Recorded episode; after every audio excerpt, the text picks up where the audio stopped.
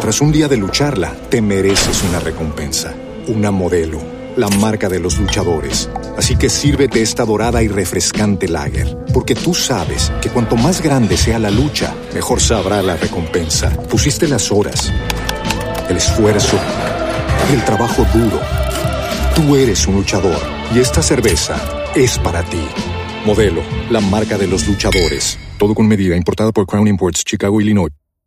El Ministerio de Trabajo ha hecho público un documento que contiene los temas fundamentales que serán abordados en la reforma laboral. Uno de ellos es el trabajo en plataformas digitales y se trata pues de crear un marco para el bienestar de los colaboradores vinculados a las diferentes empresas que operan en el país hace cerca de 10 años. Recordemos que Uber llegó en 2013. El Ministerio de Transporte anunció públicamente la decisión de presentar un proyecto de ley sancionatorio que permita a la Supertransporte bloquear a las plataformas que intermedien servicios de movilidad. En términos muy prácticos, esta ley es una prohibición tajante a las plataformas e incluye en uno de sus apartes, si se llega a convertir en ley, que el pasajero de estos servicios de movilidad termine con su comparendo o algo por el estilo. José Daniel López es el director de Alianza IN. Este es el gremio que reúne las plataformas y aplicaciones digitales. Eh, director, buenos días, ¿cómo está? Gustavo, buenos días. Un saludo para la mesa de trabajo y para los oyentes de Caracol Radio. Mire, más allá de defender a unos o a otros, lo que hay que reconocer en el mundo hay que hay que tener muy claro es que llegó una situación que es distinta. Esto es un tsunami, no lo para nadie. La gente sigue pidiendo en Rappi, la gente sigue usando Uber, la gente se adapta a la tecnología y lo que viene aquí es simplemente que haya una convivencia, que todos puedan seguir existiendo, que los taxis existan junto con estas plataformas. Pero el proyecto del gobierno, desde el punto de vista de ustedes, prácticamente lo que buscaría es eh, prohibirlas y, y, y eh, digamos, apretarles el cuello. ¿Cómo están viendo ustedes esto? Pues Gustavo, yo, yo le diría que este proyecto de ley o borrador de proyecto de ley de la Superintendencia de Transporte es una bomba atómica para las plataformas de movilidad. Y no exagero, porque tendría el efecto práctico de inviabilizar su operación y, y de algo más allá del tema empresarial, que es algo social y que en este gobierno debe importar mucho, y es dejar sin fuente de ingresos a cerca de 100 mil personas. Se Desarrollo hizo un estudio hace año y medio y mostró que terminando pandemia había 100 mil personas viviendo, generando ingresos a través de las plataformas de movilidad como Uber, como InDrive, Cabify, Didi, eh, Pickup, etcétera.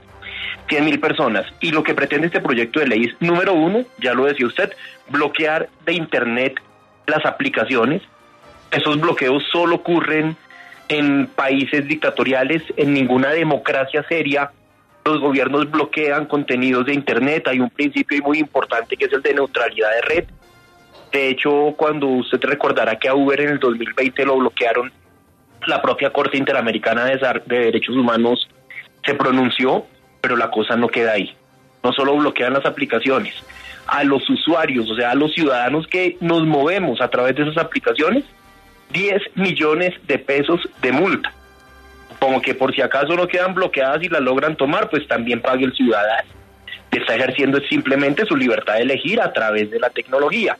Y los conductores, eh, yo creo que en ellos hay que centrar esta discusión, no solamente los dejan sin fuente de ingresos, sino que en el evento en que alguno preste un servicio de estos, le ponen una eh, o, le, o le imponen una inmovilización que va de a uno a tres meses, así que estamos hablando de un borrador de proyecto de ley de una gravedad absoluta que va a destruir el trabajo de 100.000 personas y nos va a mandar de regreso al siglo XX. Director, esto en Colombia se sigue insistiendo en penalizar en este tipo de plataformas. En el mundo, ¿cómo están estas plataformas? ¿Son legales? ¿Se utilizan abiertamente? ¿Cuál es la experiencia? por término general, lo que se ha hecho es generar reglamentación para habilitar el funcionamiento de estas plataformas como transporte privado. Si vemos lo que ha ocurrido en México, en Brasil, en Chile, en Panamá, en Ecuador, en República Dominicana, en Europa, en los distintos estados de Estados Unidos, lo que se ha hecho es reglamentar, dar reglas de juego claras, entender que esta es una realidad que, como lo decía Gustavo ahora, llegó para quedarse, pero es absolutamente insólito. En el año 2022, un gobierno pretenda de un plumazo a través de un borrador de proyecto de ley erradicar un sector tan importante de la economía nacional. Hoy en día esto representa cerca del 0,5% del Producto Interno Bruto, eh, eh, de cerca del 0,2%, perdón, cerca del 0,5% de la población ocupada del país trabaja en esto. Este tema en el mundo se ha resuelto y en Colombia tenemos una dificultad y es que desde hace mucho tiempo tenemos pendiente reglamentar este tema. No se ha podido, pero lo que ocurre ahora sí es absolutamente insólito y sorprendente, es que no solo renunciamos a la idea de reglamentar, sino que avanzamos hacia un régimen completamente prohibitivo de las aplicaciones de movilidad. Sí, una de las cosas, y usted lo acaba de mencionar, que está pendiente desde hace años, yo no sé si probablemente una década o ya casi en Colombia, es reglamentar este tipo de, de aplicaciones, de intermediadoras de transporte. ¿Por qué no se ha podido? Digamos, es que en ninguna parte del mundo se ha logrado hacer. ¿Cuál ha sido como el mayor problema aquí en Colombia para que eso no se haga? Bueno, yo recuerdo que Mauricio Toro y Gabriel Santos en el año 2021 presentaron un proyecto muy valeroso para reglamentar este servicio. Eh, desafortunadamente, pues enfrentaron a toda suerte de intereses. Para colmo, se les cruzó con paro nacional. Eso se terminó hundiendo. El ministro de Transporte en distintos medios de comunicación ha dicho que la voluntad del presidente Petro en este tema es avanzar en darle una solución, en dar unas reglas de juego claras. Eh, pero quedamos absolutamente locos, quedamos completamente perdidos porque de esos anuncios que hablan de regulación moderna, que hablan de sensatez, hablan de sentido social, porque sobre todo estamos hablando de 100 mil personas que trabajan en esto. Ahora avanzamos a un borrador de proyecto de ley que favorece unos monopolios muy pequeños, muy, muy específicos y perjudica a los millones de usuarios que se movilizan a través de plataformas de, movilidad y a las cerca de 100 mil personas que trabajan conduciendo y usando estas plataformas. El proyecto sale de esas mesas de trabajo del ministerio con los taxistas y le pregunto, ¿el Ministerio de Transporte se ha reunido con la gente de las plataformas para medio dialogar del tema? Oh, porque es que además hay más de 200 mil taxistas que también están en las, en las plataformas. Y ese, y, ese tema ustedes tocan ahí me parece fundamental porque siempre se ha creído que los taxistas son enemigos de las plataformas. Y no son los taxistas, son unos taxistas. El conductor de un taxi, el pequeño propietario tiene en la plataforma digital un aliado. Hoy a través de, de, plataformas como InDrive, como Cabify, como Didi, como Uber, usted puede tomar un taxi. Hay 230 mil usuarios de taxistas que utilizan estas aplicaciones. Luego, yo me pregunto si acá estamos hablando del taxismo o de sectores muy específicos que pueden estar interesados en este tipo de medidas. En cuanto a la pregunta por el diálogo con el Ministerio de Transporte, lo hemos hecho, hemos tenido conversaciones, hemos presentado propuestas en materia de reglamentación, hemos oído al ministro hablar de la necesidad de resolver este tema, pero lo que nos queda claro con este borrador de proyecto de ley es que de alguna manera el norte cambia y de alguna manera ahora lo que se pone a consideración del país y lo que se quiere poner a consideración del Congreso de la República no es la reglamentación, sino la prohibición tajante de las plataformas y de la generación de ingresos para las personas que trabajan ahí. Bueno, y esto conlleva otra serie de, problemas. El señor de Rappi va con su, con su moto, con su bicicleta, atrás dice Rappi, pues lo para la autoridad y lo multa porque está también usando una cuestión de movilidad. Esto, esto se puede volver un infierno, ¿no?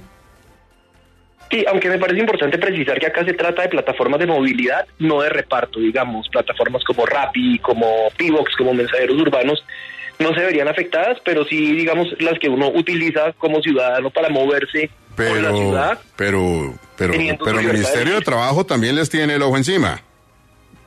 Ah, y ahí hay un tema muy importante de ah. coherencia, y es, entonces, en la reforma laboral venimos avanzando en un capítulo sobre trabajo en plataformas digitales, con un liderazgo y unas garantías que debo reconocer públicamente el Ministerio del Trabajo. Estamos intentando llegar a acuerdos. Pero ¿cómo es posible que por un lado queremos reglamentar el trabajo en plataformas digitales de movilidad y por otro lado, otra cartera del gobierno lo que pretende es prohibir esta forma de trabajo? Eso sí me parece incomprensible.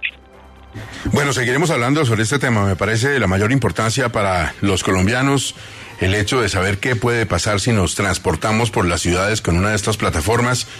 habida cuenta de ese borrador que ojalá tenga unas modificaciones importantes para la convivencia y para el empleo y para la productividad económica del país. Pues muchísimas gracias, José Daniel, y estaremos pendientes de Alianza IN, este gremio que reúne a las plataformas, a las aplicaciones digitales y nos va contando. Claro que sí, Gustavo. Muchas gracias a ustedes por la invitación. Tras un día de lucharla, te mereces una recompensa, una modelo, la marca de los luchadores. Así que sírvete esta dorada y refrescante lager, porque tú sabes que cuanto más grande sea la lucha, mejor sabrá la recompensa. Pusiste las horas, el esfuerzo, el trabajo duro. Tú eres un luchador y esta cerveza es para ti.